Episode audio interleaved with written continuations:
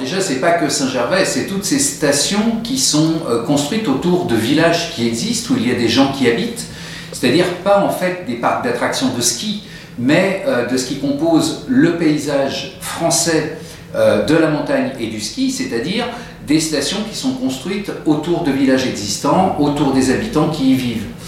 Donc c'est cette vision de la montagne que je défends, et aujourd'hui la position que je défends, bah, c'est malheureusement euh, d'abord le constat que ce que j'ai dit cet automne, au mois de novembre, s'est avéré exact, c'est-à-dire que le pari stupide de la Compagnie des Alpes de euh, sacrifier les vacances de Noël et pas insister pour que les stations ouvrent pour pouvoir protéger euh, fin janvier les vacances de février et pour ces grandes stations euh, le ski de printemps, eh bien il s'est avéré un pari stupide parce que c'était sans compter qu'un virus mute et je suis très surpris que des dirigeants de grandes entreprises françaises n'aient pas cette connaissance. La grippe chaque année ça mute eh bien, euh, le coronavirus est en train de muter et euh, malheureusement, je ne peux que constater que la Compagnie des Alpes s'est euh, scratchée sur le mur des variants anglais, sud-africains et brésiliens.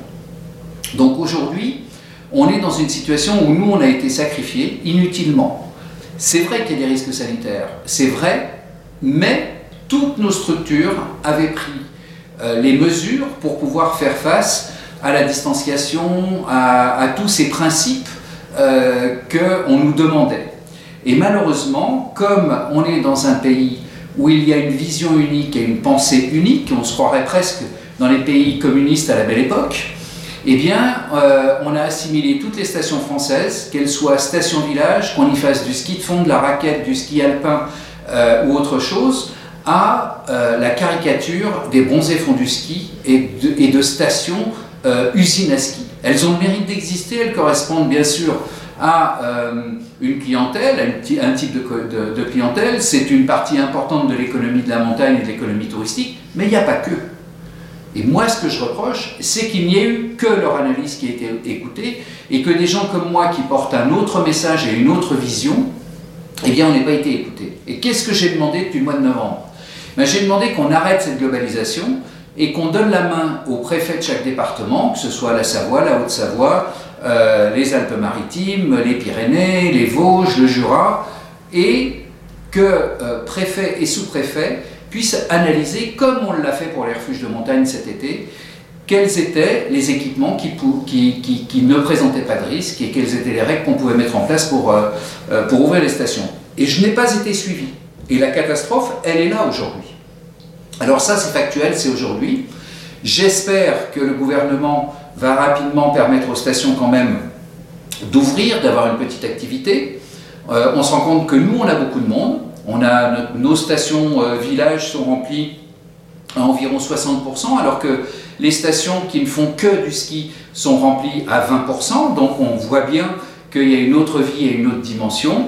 Euh, mais, et puis, nous, on est prêts à ouvrir parce que nos saisonniers sont les saisonniers qui habitent ici. Donc, ils sont prêts à travailler. Tandis que les grandes stations qui importent beaucoup de main-d'œuvre, eh bien, je suis pas persuadé que si demain il y a une autorisation d'ouvrir, ils pourront ouvrir.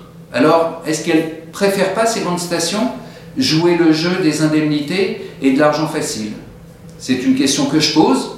Je n'ai pas de réponse, mais je pense quand même euh, imaginer euh, quelle est la meilleure.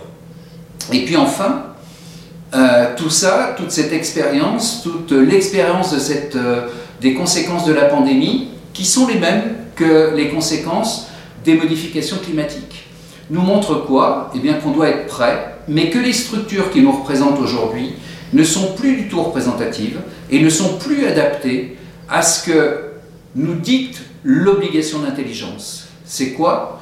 Eh bien c'est pouvoir mettre tout le monde autour de la table, c'est pouvoir tenir compte de tout le monde, pas que des grands. Aujourd'hui, la parole de la montagne, c'est uniquement les grands groupes. C'est ceux qui sont cotés en bourse. C'est ceux qui représentent beaucoup de pouvoir. Bien sûr qu'ils ont leur place.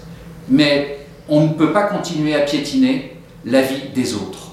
Et donc, moi, ce que je propose aujourd'hui, si quelques ont un peu de courage, eh bien, c'est de bousculer tout ça et de mettre un terme un peu à cette, euh, à, cette représentation qui est très partisane, très partielle, et puis euh, vraiment de montrer à l'État français, non pas au gouvernement, parce que les gouvernements passent, mais aux administrations françaises de ces, des ministères, eh bien, quelle est la force économique du tourisme, quelle est la force économique du tourisme de montagne, et c'est ensemble qu'on va y arriver. Mais c'est certainement pas si on muselle des gens comme moi, et si on ne laisse la parole qu'à des gens qui représentent des gros groupes et des sociétés cotées en bourse, dont le, le premier objectif est bien sûr de faire du profit pour servir des dividendes à des actionnaires.